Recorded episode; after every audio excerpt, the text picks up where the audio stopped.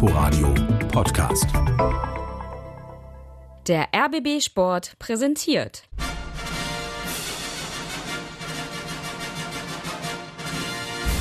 Christian Beek und Axel Kruse in Hauptstadtderby, der Berliner Bundesliga-Podcast mit freundlicher Unterstützung von Inforadio vom RBB.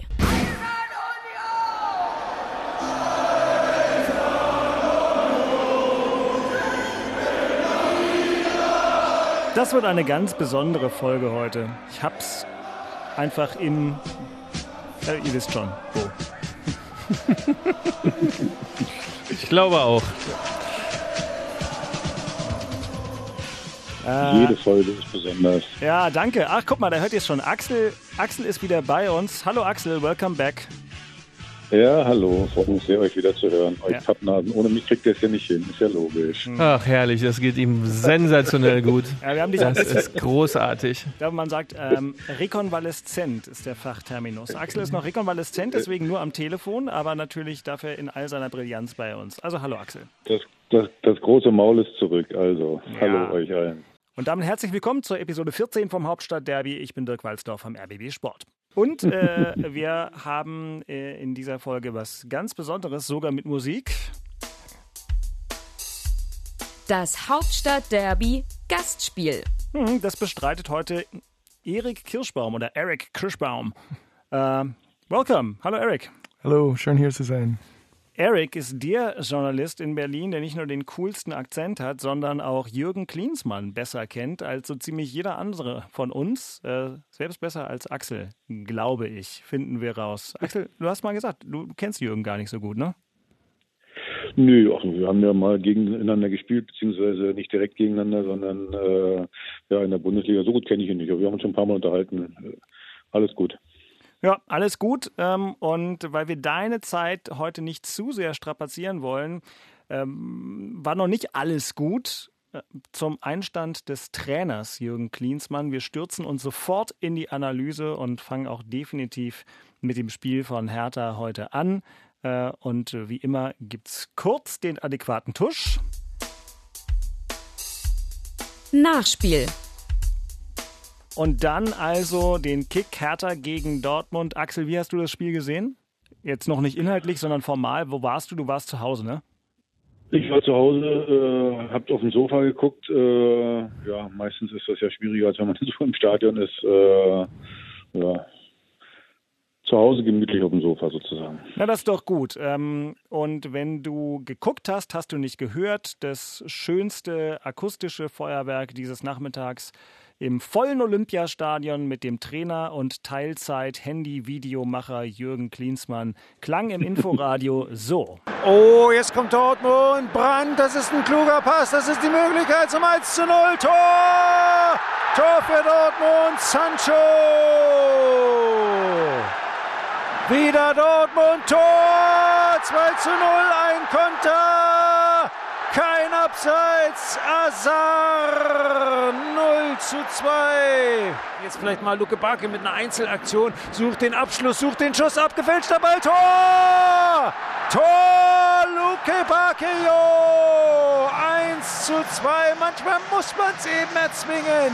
Jawohl! Ich glaube, man hat gespürt, die Mannschaft hat einen unglaublichen Willen jetzt, die hat äh, die Bereitschaft da, äh, sich da nach oben zu arbeiten. Das ist äh, eine zähe Kiste. Wenn du mal unten drin kommst, dann ähm, brauchst du erstmal langsam wieder die, das Selbstvertrauen und mit dem Selbstvertrauen kommt dann auch ein bisschen mehr Qualität.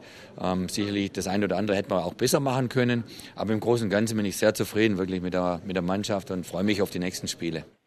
Eric, du kennst Jürgen Klinsmann ziemlich gut. Wir kommen später noch äh, ausführlich auf eure Verbindung zu sprechen. Hattest du nach diesem Spiel schon Kontakt mit ihm? Ja, der hat mir das Video geschickt am Sonntag, habe ich mich gefreut. Ähm, ich war auch im Stadion und habe ein Video von oben gemacht in Section M. Das war nicht so gut wie seine. Dass er so viel Ärger bekommen hat, habe ich nicht verstanden. Das ist irgendwie typisch deutsch, aber ich freue mich, dass er sich so gefreut hat für, die, für, die, für diese, diese, dieses Lied am Anfang man soll sich ein bisschen darüber freuen und optimistisch sehen, dass, äh, dass das Stadion voll war. Ja, das Stadion war nicht halb leer, das Stadion war voll und ich habe mich gefreut. Die Stimmung im Olympiastadion, wenn es voll ist, ist gigantisch und er hat das auch sehr genossen. Und wie hat äh, Jürgen so von der Körpersprache, von der Body Language auf dich gewirkt, als dieses Spiel dann so schlecht angefangen hat?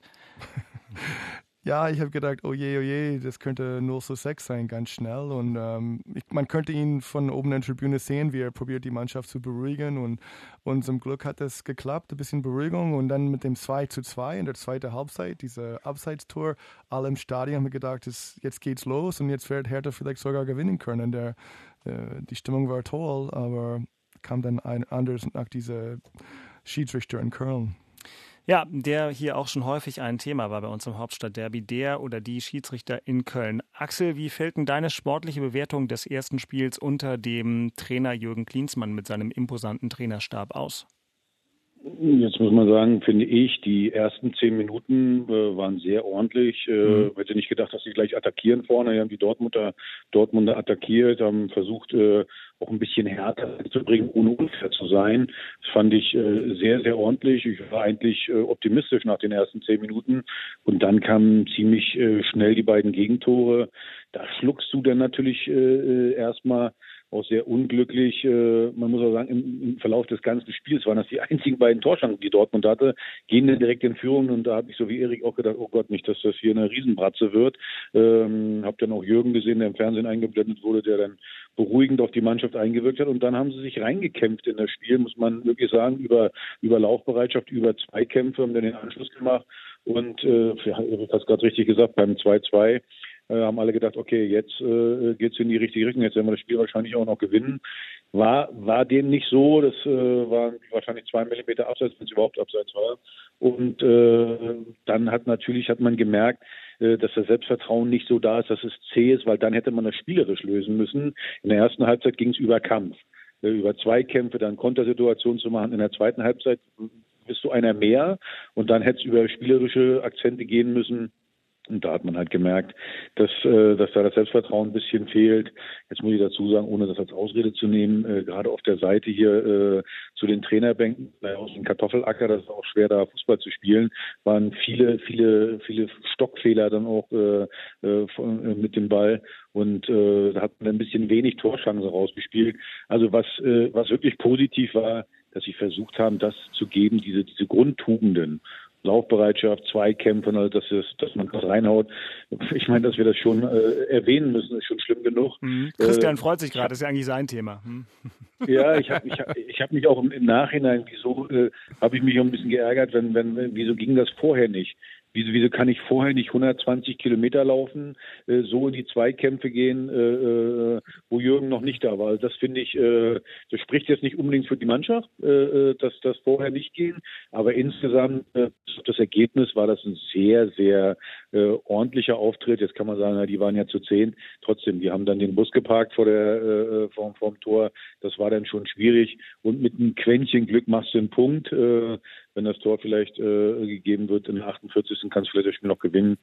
Aber Fußball ist kein Wunschkonzert. Also jetzt musst du halt weiter hart arbeiten und äh, es war ein Schritt in die richtige Richtung, äh, aber vom Ergebnis her natürlich ausbaufähig. Ich habe eine Aufstellungsfrage, hm, vielleicht auch an dich, Christian. Klinsmann hat Doppelspitze Selke Luke Bacchio gebracht. Erstmal eine gute Idee von ihm oder wie bewertest du das? Ja, ich fand das ähm, wie beide schon sagten, war eine tolle Stimmung im Stadion, da ging es richtig mal zur Sache. Sie sind richtig mal hoch, sie sind gerannt, sie wollten das Spiel gewinnen. Und dann hat das Selbstvertrauen gefehlt und dann die Spielidee dadurch. Ja, wenn du kein Selbstvertrauen hast, hast du weniger Spielidee, was logisch ist. Ähm, und dadurch konntest du das Spiel dann nicht mehr gewinnen hinten raus. Aber mit der Aufstellung, mit der Art und Weise, so wie er herangegangen ist, war das echt toll, obwohl sie manchmal schon ein bisschen Fünfer-, Sechser-Kette hinten gespielt haben äh, und dann nicht mehr ganz so offensiv im Mittelfeld gedeckt haben, beziehungsweise agiert haben. Aber insgesamt, und darum ging es ja jetzt erstmal, war die Art und Weise viel, viel besser. Ist halt schade, dass das vorher nicht ging. Ja, Axel hat es ja richtig gesagt, dass eine merkwürdige Mannschaft dann vielleicht doch ist. Und was so ein bisschen gefehlt hat, ja, dass so Führungsspieler sich herauskristallisieren, die so ein Spiel in der Überzahl dann auch lenken und leiten. Und aber echt Krujic so ein, so, ein, so, ein, so ein schwieriger Vorgang, von dem man das eigentlich erwartet, dass er so ein Spiel dann auch mal in die Hand nimmt und versucht dann wirklich gestalterisch tätig zu sein. Dann wäre wahrscheinlich noch mehr gegangen. Aber insgesamt cooler Auftritt, viel gelaufen, viele Torschüsse, was man zum Anfang oder bevor das Spiel lief, nicht so in der Form mehr hatte. Und ich glaube, da wird noch ganz viel kommen, wenn man hart arbeitet und das wieder jung daran geht, der Cleansea. Mit dieser Atmosphäre, mit dieser Einstellung. Da hat die Mannschaft dann die Qualität, die dann auch für Platz 7, 8, 9 dann erstmal reichen Oh, würde. oh, hohe Ziele. Also Ich Torsch bin, ja, ich bin kein erst mal froh, ich bin jetzt, ich, ich bin jetzt mal froh, wenn wir da hinten erstmal rauskommen, weil das, Das äh, klappt brauchst schon. natürlich kurzfristig äh, äh, Punkte, um, um Das natürlich klappt. das Selbstvertrauen noch weiter im äh, Keller zu haben. Was ich, wie gesagt, echt cool fand, bis auf das Sadi, das hinten drauf war, fand ich wirklich, dass Jürgen das aufgenommen hat, äh, so die Atmosphäre. Ist so. geil, ne? Das, äh, äh, äh, das war echt, Und mit dem äh, Adidas-Cover war noch viel besser. Die Pappnasen haben sich dann wieder alle aufgeregt. So in der Albanheit. Ja, ja, genau. Oh mein ja, Gott. aber das ist so typisch deutsch. ja, ich meine, er hat die Atmosphäre, das, das, das, das Herrlich bringt auch eine das. gewisse Lockerheit rein, Genau. auch für die, für die Spieler, glaube ich, zu sehen, hey, der Trainer macht da mal so ein bisschen ein kleines Video noch nebenbei. Also ich weiß nicht, warum da die Aufregung so groß Ach. ist. Ich fand das, ich fand das mehr als sympathisch. Ja, Ist das auch. so? Ist, ist das so? Frage ich nochmal die beiden Ex-Profis. Wirklich, ja? Ich meine, die Mannschaft ist in einer sehr schwierigen Situation. Da kommt der neue Trainer von weit weg und da macht er erstmal ein Handyvideo. Hätte der Spieler Christian Beek das früher cool gefunden? Ich bin mir da nicht ganz sicher. Ich also kenne dich. ich weiß Zeit nicht, ob wir das-. Jetzt. Aber das mit früher, äh, damals hättest du erstmal geguckt, was, was, also, nee, Handys gab es noch gar nicht, die was aufnehmen ist konnten. Schwierig, ich weiß, gab's noch So, nicht. Also, Aber diese Lockerheit, ja- ja, Ja. diese Lockerheit, also diese Lockerheit, ja, gepaart mit wirklich klaren Vorgaben und mit Intensität, macht doch viel, viel mehr Spaß, als wenn du da jemanden stehen hast, der einen Stock im Arsch hat und ganz, ganz viel Regeln abverlangt. Das hat damals Genau. schon viel, viel mehr Spaß gemacht. Und wenn dann Ede seinen Stock im Arsch hatte, hat es halt keinen Spaß gemacht oder der Pagelsdorf oder so, ja. Aber es hat viel mehr Laune gemacht, intensiv zu arbeiten, mit strengen Vorgaben, wenn du Spaß, Freude und Lockerheit hast. Und lebt, lebt der der Cleansea vor. Finde ich cool. Das Cover da, da regt sich doch nur die, ich weiß gar nicht, ob sich da überhaupt Nike drüber aufregt. Weil dann wussten, wissen jetzt wenigstens alle, dass Hertha wirklich in Nike spielt, weil das hat man schon gar nicht mehr mitbekommen. Ja, genau. Äh, Also genau. kann sein. War schon ganz clever. Dieses Bild ging wirklich um die Welt. Eben, äh, also- mit seinem, mit seinem Adidas-Cover auf dem cool. Telefon, nachdem er keine Adidas-Jacke Aber er sagt, das war spontan. Ich glaube, er hat wirklich nicht viel darüber nachgedacht Okay. und das war wirklich ein spontan, lass ihn und, Perfekt. und geh weiter dann. Und Michael Preetz schenkt ihm jetzt bestimmt ein neues Handycover. Der Micha, echt. er hat genug zu tun gehabt mit den Interviews ums Spiel herum, der Arme. Der, äh, weil Axel tatsächlich noch ein bisschen angeschlagen ist, möchte ich ihn auch gleich hier gehen lassen. Aber Stichwort Micha. Axel, du hast ja einen sehr guten Draht zu Michael Preetz. Ne? Ähm, jetzt warst du ein bisschen äh, unterm Radar die letzten Tage. Es, es gilt so ein bisschen, oder es geht die These um von der Entmachtung von Michael Preetz, die jetzt schleichend äh, beginnt. Installation von Arne Friedrich und dann sowieso ganz viele andere Leute mit dabei.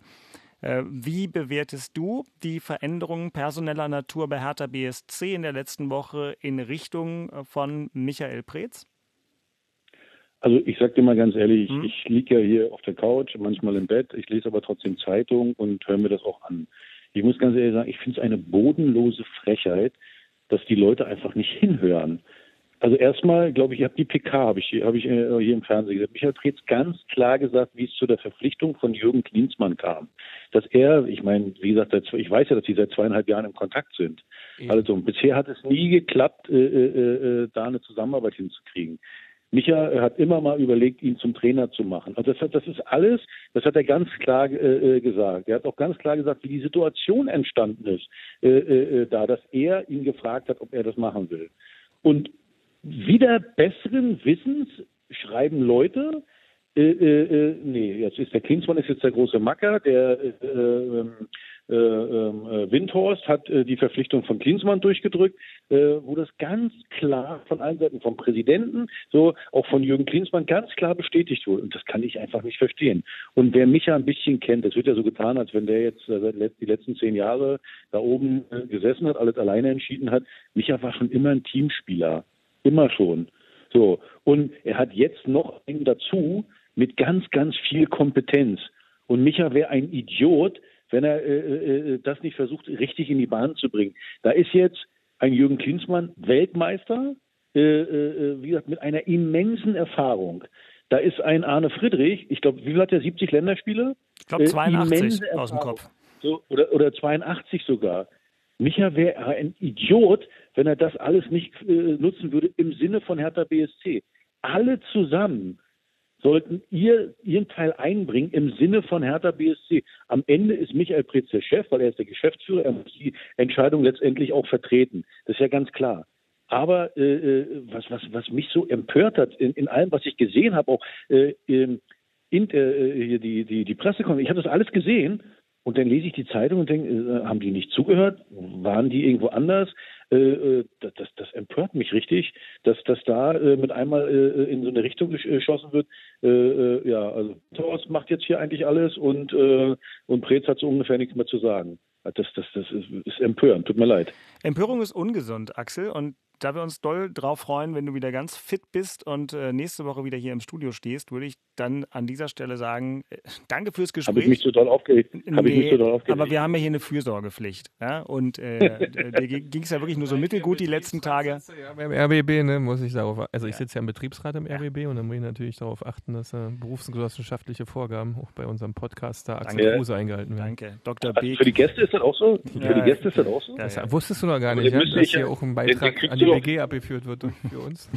Ja, aber dann, dann müsste ich, dann müsste das ja auch so sein, dass, obwohl ich gar kein Mitarbeiter bin, ich bin ein freier Mitarbeiter, habe ich denn jetzt auch 64 Tage Urlaub? Jetzt, jetzt, also, jetzt fantasiert der Patient wieder. Schwester, er braucht seine Medizin.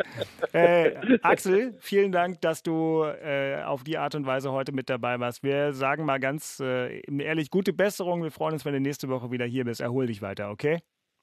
Danke, Jungs, freue mich Alter, auch. Und ich hoffe, nächste Woche, dass ich wieder da bin. Jo, hau rein. Hau rein. Tschüss. Tschüss. Tschüss. So, und jetzt, Erik, können wir das nämlich mal schön sezieren, was der Aki da gerade gesagt hat. Also Jürgen Klinsmann, vielleicht noch mal ganz kurz zu dir. Ähm, Eric, äh, also langjähriger Fußballjournalist für, für Reuters. Du hast Fußballweltmeisterschaften, die deutsche Nationalmannschaft äh, auch äh, begleitet. War auch immer ganz gut, wer die Pressekonferenzen früher gesehen hat. Harald Stenger, dann Eric Kirschbaum. ähm, und dann kamst du ähm, und schreibst jetzt noch für die Los Angeles Times und kennst dich einfach sehr gut aus und hast, wie wir mitbekommen haben, also einen guten Kontakt zu Jürgen Klinsmann. Wenn er dir sogar das Handyvideo, äh, das legendäre, privat weiterschickt, dann spricht das alles dafür. Jürgen Klinsmann ist ein Mann mit einem sehr ausgeprägten Machtbewusstsein, würde ich sagen. Und du? Ja, das ist ein komisches Wort, Machtbewusstsein. Ja, er, will Dinge, Worte. er will Dinge bewegen und ähm, manchmal kann man nicht Dinge bewegen, wenn man nur so ein, ähm, nicht genug Befugnisse hat. Und das hat man gesehen bei der DFB. Die DFB war wirklich verkrustet und so und er wollte das aufbrechen. Ähm, ähm deswegen habe ich das Buch geschrieben. Ich fand das so großartig, was er in Deutschland gemacht. Dieser Patriotismus, dieser lockere Patriotismus hier gebracht. Ich wohne seit 30 Jahren in Deutschland und ich habe mich immer gefreut und gewundert, warum die Deutschen nicht ein bisschen mehr stolz sein können.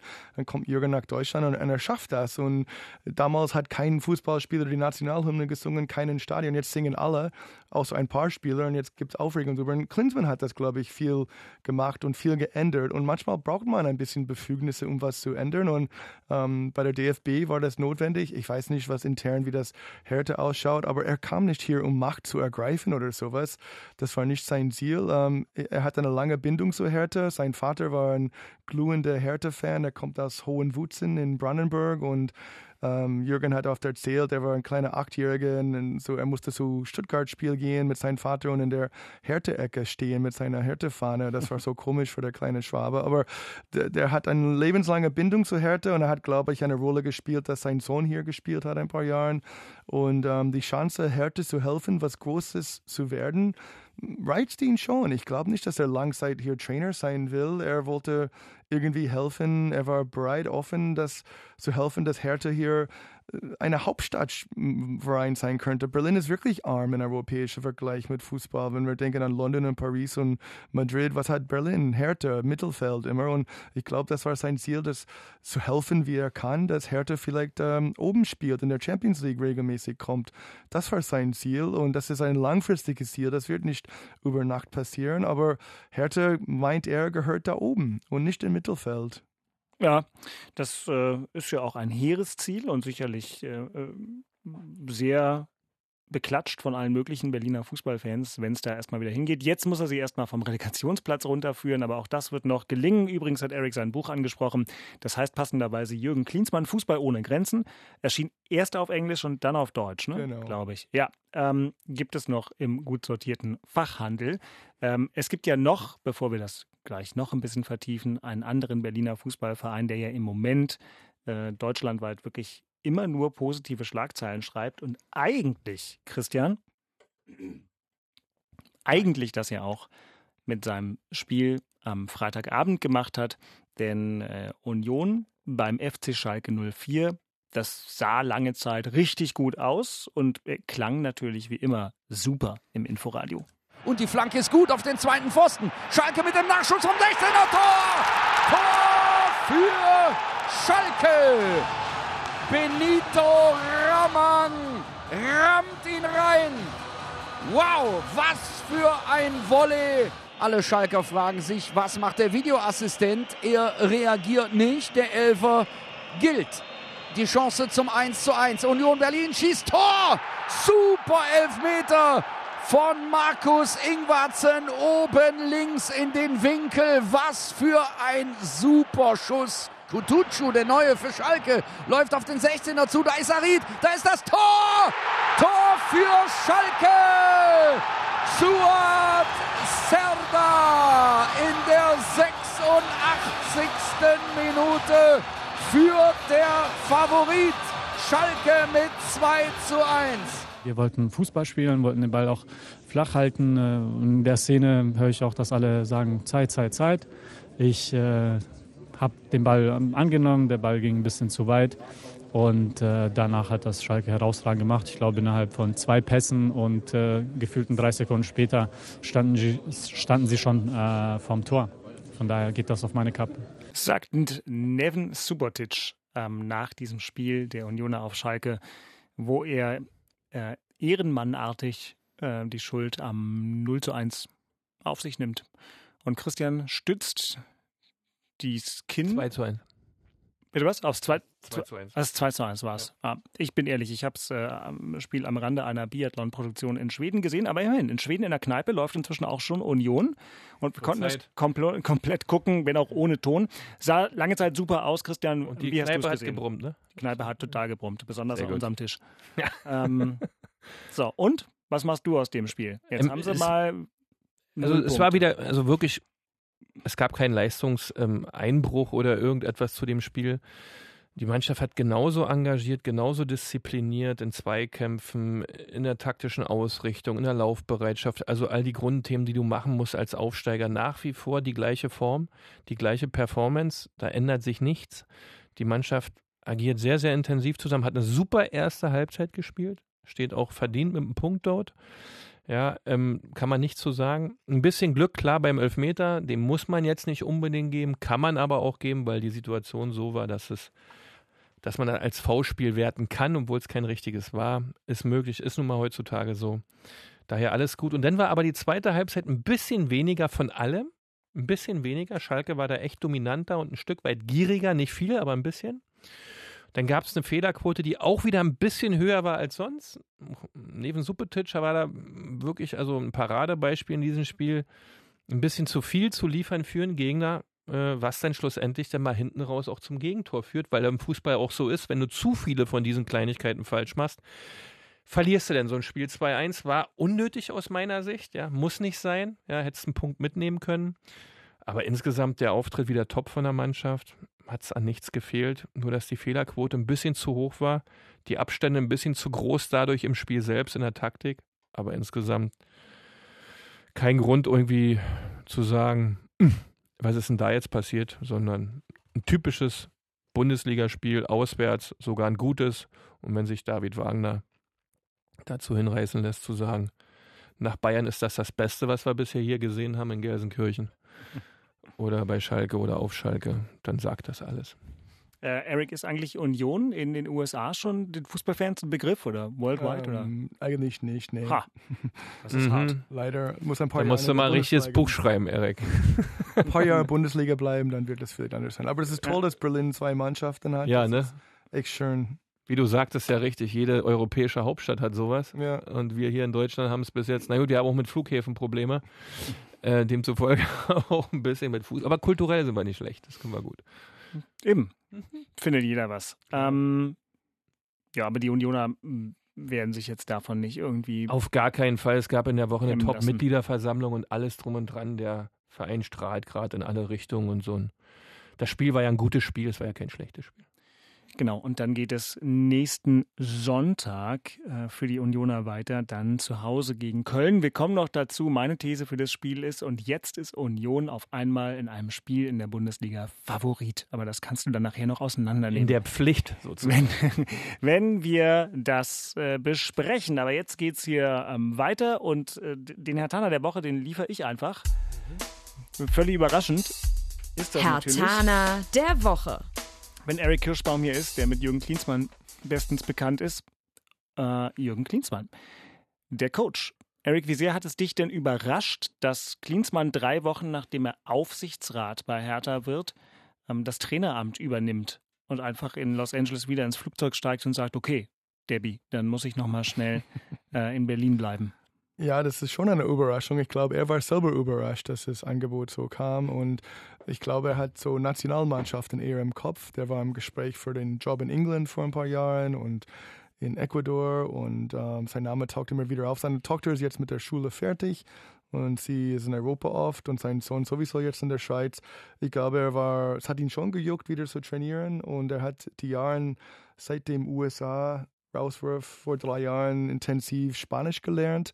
Und er war richtig stolz auf sein Spanisch. Der hat, ähm, er ist normalerweise nicht jemand, der angibt, aber er sagt, ist richtig gut geworden. Er, war, hat einen Tutor gehabt und hat viele Spiele in Kalifornien auf Spanisch geguckt. Und ähm, ja, der war stolz auf sein Spanisch. Ähm, äh, er kann jetzt Englisch, Französisch, Spanisch, Italienisch und Deutsch natürlich. Äh, und ja, ich glaube, ich glaub, er war wirklich, seine Augen waren eher in Richtung Südamerika, da eine große Mannschaft zu übernehmen. Klinsmanns Spezialität als Spieler und auch als Trainer war das Beste rauszuholen bei einer Tournee.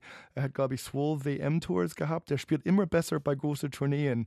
Und ich habe gefragt, warum sowas? Und er sagt, ja, ähm, es war einfach so, dass die Tournee ist einmaliges, was passiert und so viel sollte man darauf konzentrieren. Und er war immer ein besserer Spieler in Tourneen und immer ein besserer Trainer. Die deutsche Mannschaft, als er es übernommen hat, 2004, kein Trainer hier in Deutschland wollte die übernehmen. Ottmar Hitzfeld hat abgewunken, Otto Rehaut Ray Hagel hat abgewunken, sechs, sieben Wochen gab es keinen Trainer hier in Deutschland. Äh, niemand wollte seine Ruf blamieren, ähm, äh, wie Eric Ribbeck.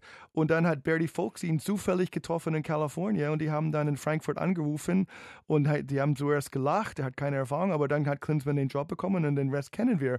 Der hat äh, Deutschland wirklich ähm, eine große Wende da reingebracht und das macht er gerne und er hat Deutsch, an, aus, an deutsche Mannschaft viel viel besser gemacht, als man gedacht haben, auch in den USA, dass die USA diese Todesgruppe überlebt hat in Brasilien und dann nur 1 zu 0 äh, gegen ähm, äh, Belgien verloren hat, war auch eine große Überraschung. Die ganze Welt hat gesehen, oh, die USA ist keine Lachnummer mehr. Und so Klinsmann hat die Fähigkeit, eine Mannschaft für ein großes Turnier besser zu machen oder äh, mehr Potenzial rauszuholen. Und ich glaube, bei einer Nationalmannschaft, das ist sein, sein großes Ziel wieder, eine große Nationalmannschaft zu trainieren, eine Top-Ten-Mannschaft, die vielleicht eine Chance aufs Halbfinale oder sogar zu gewinnen. Da ist seine besondere Fähigkeit, glaube ich, am stärksten. Ist jetzt total doof. Ich glaube, im Hertha-Kader ist kein einziger, mit dem er Spanisch sprechen kann. Aber er spricht so viele andere Sprachen. Und er ist ja wirklich ähm, krass in, in seiner methodischen Herangehensweise an Dinge. Er hat verschiedene Trainer-Schattenkabinette gehabt für verschiedene äh, potenzielle berufliche Entwicklung. Ne? Er hatte ja ein, ein Team sich zusammengestellt, wenn er einen, einen Coaching-Job auf Spanisch bekommen würde und, und eins für Englisch. Und jetzt dieses für Deutsch. Ähm, ich kenne überhaupt keinen anderen Trainer, von dem ich sowas jemals gehört habe. Du, Christian? Ja, habe ich. Ich habe es auch interessant, also mit sehr großem Interesse gelesen und ähm, finde das total großartig, dass der so analytisch und so strukturiert daran geht, weil das immer Erfolg bringen wird. Und das hat er bisher auch nachgewiesen. Und auch zu diesem Thema, was jetzt ja natürlich in Deutschland intensiv aufkommt, ja, der hat so viel Macht oder der bringt ja seinen ganzen Stab mit. Warum macht der denn das? Naja, das ist halt immer so, weil das am besten und am einfachsten auch funktioniert, als wenn du dann noch mit drei alteingesessenen Der Torhüter, nee, der Mannschaftsleiter Nelly Di Martino, seit Nello. Ja. Nello ist seit Ja. 1971 im Verein. Ja. Das ist schön, das ist großartig, aber das wird nicht funktionieren, wenn du was Neues entwickeln willst und eine neue Ära prägen willst und Veränderungen herstellen willst. Ein Mensch so lange bei dir ist, sind Veränderungen immer Konflikt, das ist normal. Oder er ist so abgestumpft bei äh, Veränderungen, weil er schon so viele miterlebt hat, dass keine Euphorie entwickelt sich. So der Jürgen, der macht's perfekt. Du musst es natürlich dürfen. Fünf Leute neu mitbringen, das darf nicht jeder Verein. Also jeder Trainer, der zu einem Verein neu geht. Er darf das, war seine Grundbedingung. Ich finde es perfekt. Das wird Hertha wecken ohne Ende in allen Bereichen, in allen Situationen, weil jemand kommt, der total professionell und völlig irre an die Dinge rangeht und da Tempo drin haben will, Entscheidungen haben will und ähm, begeisternden Fußball am Ende sehen will auf dem Platz. Und das ist für Hertha, ich glaube, ein Glücksgriff. Wie das drumherum sich entwickelt hat und gebaut wurde und wie der Micha das jetzt findet und der Werner und wie die alle heißen, die da sind. Ich glaube, darum geht es nicht. Es geht denn, so wie der Axel vorhin richtigerweise gesagt hat, um den Verein und um Hertha BSC. Und wenn die Leute da jetzt alle mitmachen, Werner, Micha und wie sie alle heißen, dann waren die ganzen Geschichten, die sie immer zum Verein erzählt haben, keine Lippenbekenntnisse, dann sind sie wirklich nur für den Verein da. Wenn die sich jetzt anfangen, dagegen zu wehren, dann sind sie eigentlich die Falschen. Wonach sucht sich denn Jürgen Klinsmann seine, seine Mitstreiter, seinen Stab aus? Es gibt zum Beispiel ähm, die These, dass einer seiner größten Fehler bei dem Gastspiel in München in der Bundesliga war, dass er mit Martin Vasquez einen Co-Trainer hatte in einer Schlüsselposition, der die Bundesliga nicht kannte, der die Sprache nicht sprach, ähm, der ungeeignet war. Jetzt hat er äh, Nuri mitgebracht, der gerade dabei ist, an einem äh, Rekord im Profifußball zu knabbern, nämlich so viele Pflichtspiele wie noch keiner vor ihm äh, in äh, Serie zu verlieren, wünscht dem guten Alexander Nuri natürlich keiner. Aber ähm, trotzdem, die Frage an dich, Eric, ähm, wonach sucht er sich seine Leute aus? Ja, der hat natürlich gelernt von dieser Bayern München Erfahrung, dass es vielleicht besser wäre, wenn er einen Coach, Assistant Trainer hätte, der die Bundesliga ein bisschen kennen, besser kennen kannte. Ähm, aber vergessen wir nicht, dass Jogi Löw hat. Er hat Jogi Löw zu den äh, äh, Nationalmannschaft gebracht, weil er ihn bei dieser Trainingslager ähm, da kennengelernt hat in Köln. Und ähm, ja, der sucht immer das Beste. Der ist offen für alles. Der ist offen für, für ähm, andere Sportarten. Der hat ähm, Gast, Gast ähm, gelernt bei der Los Angeles Lakers und er hat immer, ist immer offen für andere Dinge. In den USA ist es üblich, die große Trainerstabe, Fitnesstrainers und so. Er hat diese Fitnesstrainer nach Deutschland geholt aus den USA. Da gab es zuerst viel Kritik. Jetzt ist es gang und gäbe. Jede Bundesligamannschaft hat einen Fitnesstrainer dabei und er, er, er, er, schüttelte Dinge auf ein bisschen und das wird man bei, bei Hertha auch sehen. Er will einfach das Beste und er will schnell Erfolge sehen und ähm, ja, das ist seine Art und Weise, mh, verschiedene Ideen auszuprobieren und davon zu lernen. Christian, schüttelst du ein bisschen den Kopf? Ach, mit dem Fitnesstrainer fiel mir so ein. Ich hatte 2000 schon einen, sonst hätte ich es bei Ede nicht überlebt. Den brauchte ich privat, sonst wäre es mir zu doll geworden. Ähm, aber ich glaube, ähm, die Spiel, also die, die Partner, die er sich da ausgesucht hat, ob das Nuri ist, ob das Feldhoff ist, ob das Arne ist, die müssen natürlich auch erstmal nochmal nachweisen, dass sie das alles können auf dem Niveau oder wo es hingehen soll. Aber ich glaube, das hat der Jung relativ gut äh, geprüft. Äh, Andi Herzog hatte mal da so einen Vorgang, habe ich ja heute gelesen in, in, in der Zeitung, dass der Andi auch beim Jung als Co-Trainer bei der Nationalmannschaft dabei war Mhm. und ähm, das erste Training lief wohl und äh, Jung guckte so nach vorne, wollte die Mannschaft moderieren und einstellen und sagte direkt, äh, äh, Andi, was machst du denn jetzt eigentlich hier? Äh, nee, du machst jetzt das Training, weil du bist Co-Trainer, du machst das Training. Und äh, er, zeigt damit, dass er Verantwortung gerne weitergibt, dass er den Menschen, mit denen er zusammen ist, auch machen lässt und ähm, ihre Ideen auch zulässt. Und das wird er vorher genauestens ähm, analysiert haben mit dem Nuri, der, mit dem er zusammen in Kalifornien unterwegs war, oder der Markus Feldhoff, der mit dem Nuri zusammengearbeitet hat. Ich glaube, das kann funktionieren. Besser als es vorher war bei Hertha. Ob es dann so funktioniert, da wo sie hinwollen, ob die Ergebnisse dann so kommen, wird man sehen. Aber erstmal ist es der richtige Schritt in die richtige Richtung. Ich finde es cool. Eric, wie lange lebst du schon in Berlin? Was hast du gesagt? 30 Jahre? Ja, ich wohne 30 Jahre in Kennst du das Deutschland. Theater ja mit Hertha? Also, ähm, Ja, das ist die Frage. Passt, passt Jürgen Klinsmann nach Berlin? Ich, ich, meine These ist, Jürgen Klinsmann passt auf das, was manche bei Hertha sich wünschen, was Hertha mal werden soll. Ja, Big City Club, also auf jeden Fall der Investor. Aber passt vielleicht nicht so gut zu dem, was Hertha für manche, vor allem für die, die schon ganz, ganz lange dabei sind, Natürlich. ähm, eigentlich sein soll. Die Traditionalisten werden. er, er, steht für, für offenes, aggressives Fußball bei Bayern München. Bayern München war übrigens nicht so unerfolgreich, als er Trainer war. Der hat ähm, Probleme da. Ribery war lange verletzt am Anfang der Saison und ähm, er hat keine neuen Spieler bekommen können, weil Uli Hoeneß wollte keine neuen Spieler, er wollte Allianz Arena schnell abbezahlen. So Klinsmann hat mit keine neuen Spieler trotzdem einen sehr guten Lauf gehabt mit dem Saison. Die haben ein Spitzenspiel gegen Hoffenheim da gespielt kurz vor Weihnachten. Das war einer der besten Spitzenspiele ja, aller Zeiten. 2 zu 1 und alle haben ge, ge, gejubelt, wie gut Bayern war, viele Touren, das war, hat Spaß gemacht. Ich glaube, bei Hertha könnte man darauf hoffen, dass wir auch viel offensive, spannendes Fußball. Er ist ehemaliger Stürmer, der will Tore sehen, das ist gut für die Zuschauer. Ich saß oft im Olympiastadion, war so gelangweilt von Spielen von Hertha, das war 0 zu 2 gegen Hannover oder sowas. Ähm, und äh, ich hoffe. Jetzt hier natürlich was Nein, aber ich hoffe, und ich habe das gesehen am Ende der letzten 10, 15 Minuten, er hat alle Stürmer auf der Bank reingebracht. Die wollten wirklich den Ausgleich. Und okay, das ist vielleicht äh, Textbook, muss man machen, aber ich habe wirklich das Gefühl, er hat wirklich alles nach vorne gebracht. Ähm, und, und das war schön zu sehen. Das war für mich ein bisschen überraschend. Das war nicht so typisch Härte, O2-1 gegen Dortmund, ist gar nicht so schlecht. Machen. Ja, und ich, genau ich finde, das ist schön. Und, mhm. und ich glaube, ein Ziel von ihm, ein Nebenziel ist, das Stadion zu füllen, wie bei Deutschland. Sein Plan für Deutschland 2006, das ganze Land hinter der Mannschaft zu bringen, die ganze Patriotismus und Fakten, das hat er geschafft wie keiner davor in Deutschland. Und ähm, er ist immer noch eng befreundet mit Angela Merkel übrigens. Er hat ein, ein ähm, DFB-Kapitän-Dings ähm, bekommen vor zwei Jahren. Merkel kam extra nach Erfurt zu ihm, äh, die, die Rede zu halten für ihn. Und, und Merkel schätzt ihn auch sehr. Und er hat das wirklich wirklich was Tolles für Deutschland gemacht. Wir können nur hoffen, dass er für Berlin das auch machen kann, dass die Begeisterung fähig, äh, die Begeisterung, begeisterte Fußball spielen, dass die Zuschauer begeistert. Äh, Olympiastadion ist so schön, wenn es voll ist, oder? Das wissen ja. wir alle. Ja, ja. Wenn, wenn, es voll ist, genau. Wenn 40.000 Leute da sind, ist es halb leer. Es ist schlimm, aber volles Stadion ist toll. Und ich glaube, Jürgen ist ach, hoffentlich ein Garant, dass der Stadion ab und zu wirklich voll sein wird. Ich möchte mal eins kurz unterstreichen, das hast du jetzt schon zweimal anklingen lassen. Das ist in meinem Kopf auch wirklich die eigentliche Lebensleistung von Jürgen Klinsmann, wie er vor der Weltmeisterschaft 2006 einen fröhlichen Patriotismus in Deutschland fast im Alleingang ermöglicht hat, ja, den es vorher nicht gab. Ich war als Kind, habe ich hier schon mal erzählt im Podcast, äh, im Olympiastadion bei Länderspielen und ich habe nicht mal mich getraut, eine Deutschlandfahne mitzunehmen, weil das damals einfach gerade in bestimmten bürgerlichen Kreisen sich irgendwie immer noch nicht gehörte. Ähm, und Jürgen Klinsmann hat das, finde ich, zu dieser Zeit ganz schön geschafft, dass man hier auch einfach auf der Ebene begeistert mitgehen kann, ohne ähm, sich Gedanken machen zu müssen, in die Nähe von äh, politischen Richtungen gestellt zu werden, ja. mit denen, glaube ich, keiner von uns äh, irgendwas zu tun haben möchte. Und äh, das ist, glaube ich, das. Bitte? Er wird überall 10% rausholen. Ja?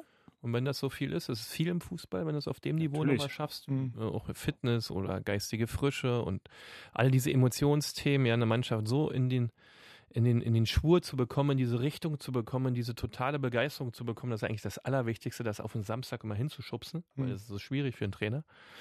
Äh, wenn er das schafft, ähm, ich glaube, da hat, ähm, hat Hertha echt jede Menge richtig gemacht, den Mann verpflichten zu dürfen, weil so einfach mhm. war es ja nicht. Aber er ist auch ein kleines bisschen eine Diva, wie wir von den Medien jetzt Musst schon du merken. sein? Naja, Christian, ich sag's mal so. Ey, das geht doch gar nicht anders. Die sind alle. Jürgen Klopp ist du, auch eine Diva. Ja, aber Jürgen Klopp hat äh, mir selbst noch als Field Reporter Interviews gegeben fürs Radio auf dem Rasen des Olympiastadions. Jürgen Klinsmann. Wenn du aber eine ja. merkwürdige Frage dem Jürgen heute stellst, dann kriegst du auch eine merkwürdige Antwort. Darum geht es nicht. Es geht darum, dass zum Beispiel Jürgen Klinsmann, kann ich ja hier mal erzählen, der erste Hertha-Trainer ist, seitdem wir bei diesem Club arbeiten, der einfach sagt, einzelne Interviews nach dem Spiel, obwohl sie eigentlich so vorgesehen sind, zum Beispiel für die Sportschau, mache ich nicht.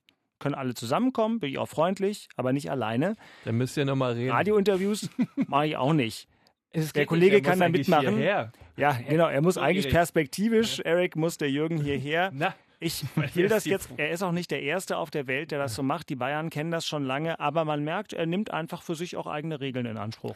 ja, so. seine erste Aufgabe ist, Härte aus der Relegation zu bringen. Und ich würde es ein bisschen abwarten, weil er jetzt Nein sagt, vielleicht im Januar oder Februar schaut die Welt Erik, besser. Wir nehmen dich beim Wort, ja. ja die erste Amtsanlang ist Hertha. Ja, probier mal ein paar Monate. Ja. Hertha, Hertha muss so Platz 10, 9 und dann die zweite ist hierher zu kommen. Also, und wenn er Meister wird, dann machen wir stundenlange Interviews. aber, aber was kann er jetzt sagen? Was kann er jetzt zu dir sagen, glaube, was er nicht bei der Pressekonferenz sagt, oder? Ja, aber es gibt halt Regeln und es ist tatsächlich so, die hat man bisher, Pep Guardiola durfte auch so ein bisschen machen, was man wollte und bei Jürgen Klinsmann Da ist man eben natürlich so, immer ein der bisschen macht gucken, eben da ja. sein Ding. Ne? Aber er will nicht im Mittelpunkt sein. Er will, dass die Mannschaft und diese Aufgabe im Mittelpunkt bleibt. Er will seine Botschaft rüberbringen und dann bitte nimm meine Botschaft und sei glücklich. Zumindest redet mit der Presse. Ja. Es gibt andere, die gar nichts sagen. Ja, aber- Ja, das ist, ja, ja, ja. ich, ich, ich, das ist schwierig, das zu handeln. Aber wenn ich dieses Geschäft übernehme, weiß ich, dass das so sein wird. Gerade in Deutschland und gerade in Berlin, weil es ein spezielles Pflaster ist. Ja, merkt man ja sofort, hier werden viele Dinge interpretiert, wie sie vielleicht auch gar nicht sind. Aber so ist die Welt.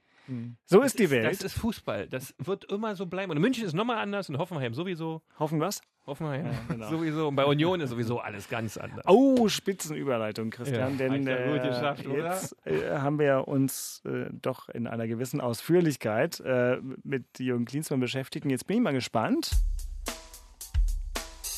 Unioner der Woche.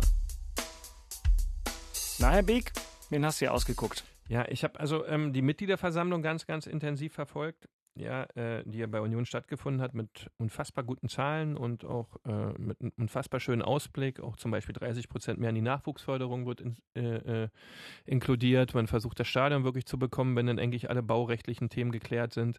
Man hat tolle Zahlen präsentiert, man hat das Stadion gut hinbekommen in der Abzahlung, ist mit Köln sich ein, einig, obwohl da noch 20 Millionen hinten dran sind.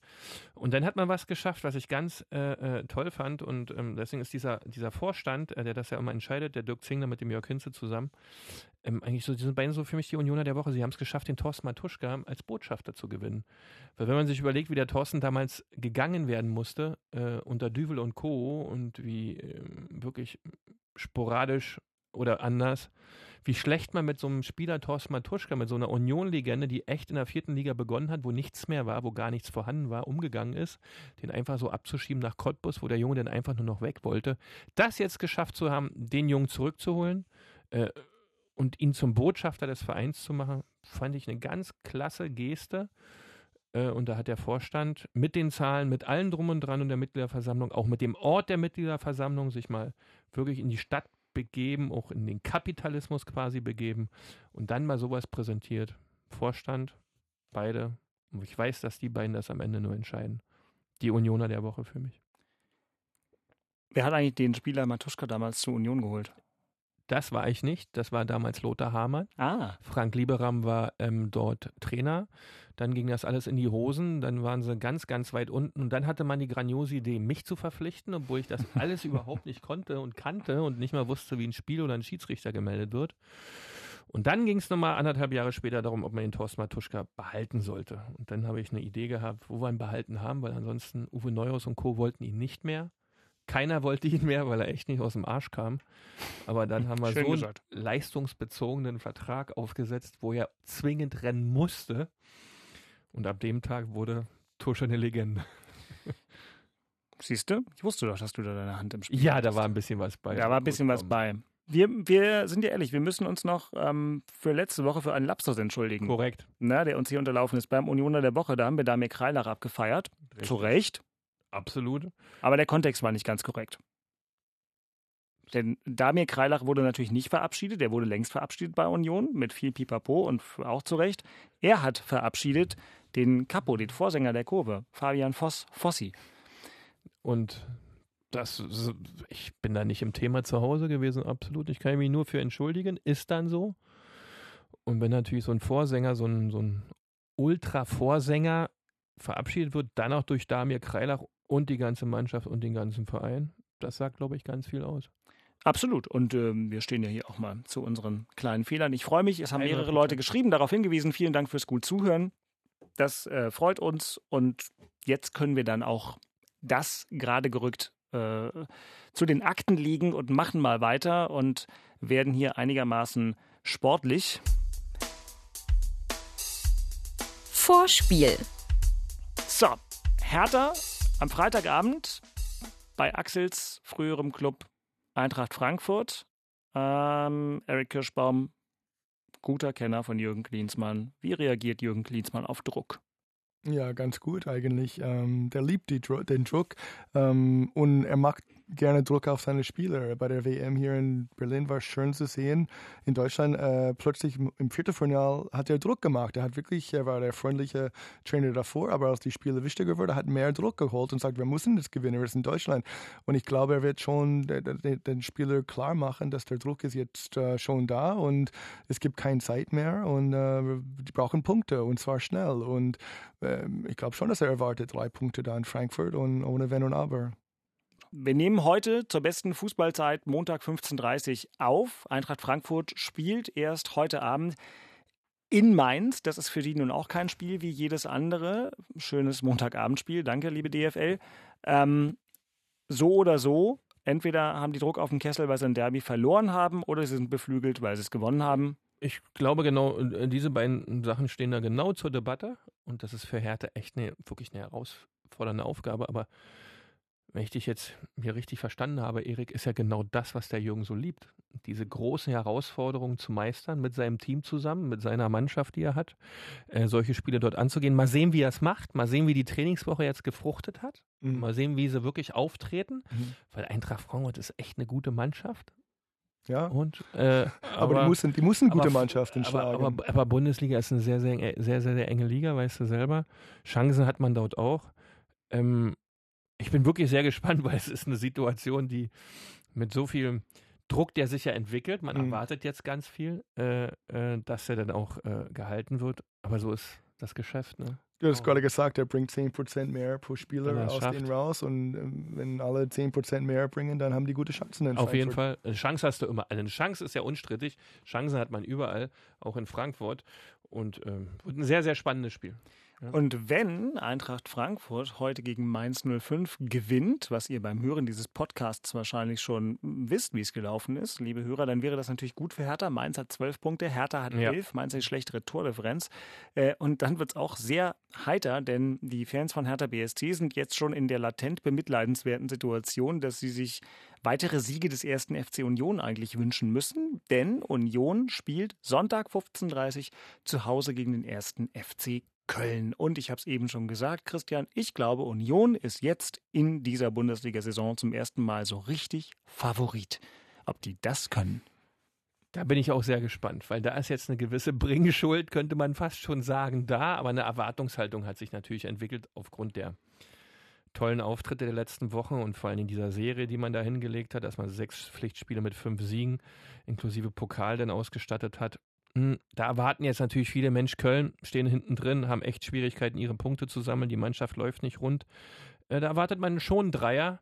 Aber ich glaube, Urs Fischer wird in der Woche sehr sensibel mit diesem Thema umgehen, dass man hier so einfach Köln aus dem Stadion schießt, sondern von ersten Tag an der Trainingswoche darauf hinweisen, was die Jungs erwartet am Freitagabend, weil Köln wird brennen. Die haben neuen Trainer, die haben neues Management. Da wird, Köln wird nicht einfach so zum Abschlachten äh, vorbeikommen, so als Fallobst, das nehmen wir jetzt mal mit und hauen es weg und sammeln drei Punkte ein, sondern die Kölner werden sich intensiv wehren und das geht in der Bundesliga ganz schnell, wenn du da nicht 100% wach bist, deine 110, 120, die Union immer braucht an Einstellung, Motivation, Laufbereitschaft und Zweikampfwerte, wenn das nicht da ist, geht das ganz schnell nach hinten los. Und das ist jetzt ein, ein Prüfstein, ob man so ein, gegen so einen vermeintlich schwächeren Gegner trotzdem alles mitbringt, um den zu bearbeiten in den Stärken, die man hat, um dann vorne auch mehrere Chancen zu kreieren, Torschüsse zu kreieren, Chancen zu nutzen, um dann das Spiel zu gewinnen. Also, das ist echt spannend. Spannend ist doch wunderbar. Alle mhm. Spiele live im Inforadio. Und Jetzt sind wir auch schon fast fertig mit dieser besonderen Episode 14 des Hauptstadtderbys. Äh, Eric, ich habe noch eine Frage an dich, weil du eben Jürgen Klinsmann schon seit vielen Jahren gut kennst. Ähm, ist es für dich vorstellbar, dass er hier scheitert? Schwer, ja, schwer. Ich meine, ähm, ärgerlich nicht, nein, weil äh, wo Hertha jetzt steht, ähm, 16. 16. Kann es nicht mehr schlimmer werden, kann, kann er, Nein, und ähm, er ist nicht jemand, der wirklich scheitert. Das, äh, der, der, der positive Dinge kommen aus fast alles, was er, was er in die Hand nimmt. Bayern München, nachdem er in Bayern München war, war fast jedes Jahr ein Halbfinale der Champions League. Der hat positive, langfristige Änderungen da gebracht. Ich glaube, Hertha wird auf jeden Fall ein ganz anderer Horizont haben nach, nach der Klinsmann-Zeit. Und ich glaube, ähm, scheitern kann man hier nicht. Er hat äh, alle Chancen der Welt, Hertha zu helfen, eine, eine Welt Rekordmannschaft zu werden, eine Spitzenmannschaft. Oh, vielleicht wird es ja auch länger als Sommer. Ja, vielleicht, aber pff, er hat es jetzt nur für ein nicht, Jahr oder? gemacht. Ähm, keine Ahnung, er, er, trainiert gern und wenn er Erfolg hat, vielleicht, aber ähm, scheitern? Nein, ich glaube nicht, dass er hier scheitern kann. Das wäre wirklich pff, Absteigung ist theoretisch möglich, aber. Besprechen wir einfach mal mit ihm. Genau. Aber die ganze die ganzen langen Interviews gibt. Genau. die ganze Tabellensituation, ich glaube, er beschäftigt sich nicht so sehr momentan mit der Tabelle und gegen das den. Ja richtig, die wollen einfach Punkte, viele Punkte, die wollen besser spielen und bis Weihnachten wollen die weg von der ähm, Relegation sein. Machen wir uns nichts vor, ja, dahinter ja. stehen Köln und Paderborn. Äh, das wird immer reichen, das ja. kann nur besser werden, schlechter wird es nicht. Und die Art und Weise, wie du richtig sagtest, die muss einfach besser werden. Mhm. Und Gut. gegen Dortmund haben sie es ja schon gezeigt. Ja. ja. Eric Kirschbaum ist der Cleansea-Versteher und äh, sein Buch Fußball ohne Grenzen ist immer noch im Fachhandel erhältlich. Eric, schon mal vielen Dank fürs Vorbeikommen, für den Besuch. Gerne, hat voll Spaß, hat Spaß gemacht. ja, und wenn Jürgen Klinsmann dir wieder lustige Privatvideos schickt, schick sie immer weiter an uns. Okay, Wir gerne. hauen das dann gerne bei Facebook. Schick ihm einfach den Podcast äh, mal rüber. Ne? ja, genau, Jürgen, die Einladung steht. Wir sind hier jederzeit willens und in der Lage, äh, in allen möglichen Konstellationen uns über Fußball und vieles mehr zu unterhalten. Das Schlusswort äh, der Episode 14 kommt aber von Christian Beek. Ein guter Rat aus Köpenick. Wo es heute so viel um Hertha ging, darfst du jetzt auch noch einen Darf guten ich noch Rat einen geben. Äh, drauflegen? Na. Ich, also der gute Rat ist, ähm, bei aller Euphorie und bei allem ähm, ähm, Neuen, was sich entwickeln wird und bei allem, was, was Hertha erwarten wird, trotzdem nicht das Alte, also die Tradition oder das, was man bisher als Bestand hat, wegschieben, sondern immer daran denken, dass das ganz, ganz wichtig ist, alle Leute mitzunehmen. Und so dieser Verein Hertha BSC ist aus meiner Sicht sehr, sehr, sehr fest strukturiert. Und wenn man da ein bisschen zu schnell ist, kann es sein, dass ein bisschen was kaputt geht. Ich glaube, das muss nicht sein. Und ich hoffe mal, dass diese Sensibilität auch beim jungen Klinsmann und seinem Team dann da ist. Das wäre so ein kleiner Rat, weil die Tradition ist so wie eine Laterne. Entweder man bleibt drunter stehen oder man kriegt so ein bisschen den Weg geleuchtet. Da muss ich, ich erst mal drüber weiß, ne? nachdenken. Was ich so alles weiß. Christian Beek hat heimlich über den ersten Advent ein Buch gelesen. Hm, das Buch mit der Tradition kenne ich schon länger. Was für ein Schlusswort. Ähm, so, liebe Freunde des gepflegten Fußball-Podcasts, das Hauptstadtderby gibt es bei Apple Podcasts in der ARD Audiothek und auf inforadio.de. Bitte abonniert unseren Podcast, wir freuen uns drüber. Außerdem macht es dann auf eurem Handy auch nächste Woche wieder Bling, wenn wir dann Episode 15 aufgenommen haben werden. Für diese Woche danke Christian Beek, danke Eric Kirschbaum, danke Axel, der vorhin am Telefon war. Ich bin Dirk Walzdorf. Wir hören uns wieder nächste Woche und tschüss. Ciao, tschüss. tschüss. Eine Produktion vom RBB Sport mit freundlicher Unterstützung von Inforadio, dem einzigen Radioprogramm in der Hauptstadt, das bei jedem Bundesligaspiel live dabei ist. Inforadio Podcast.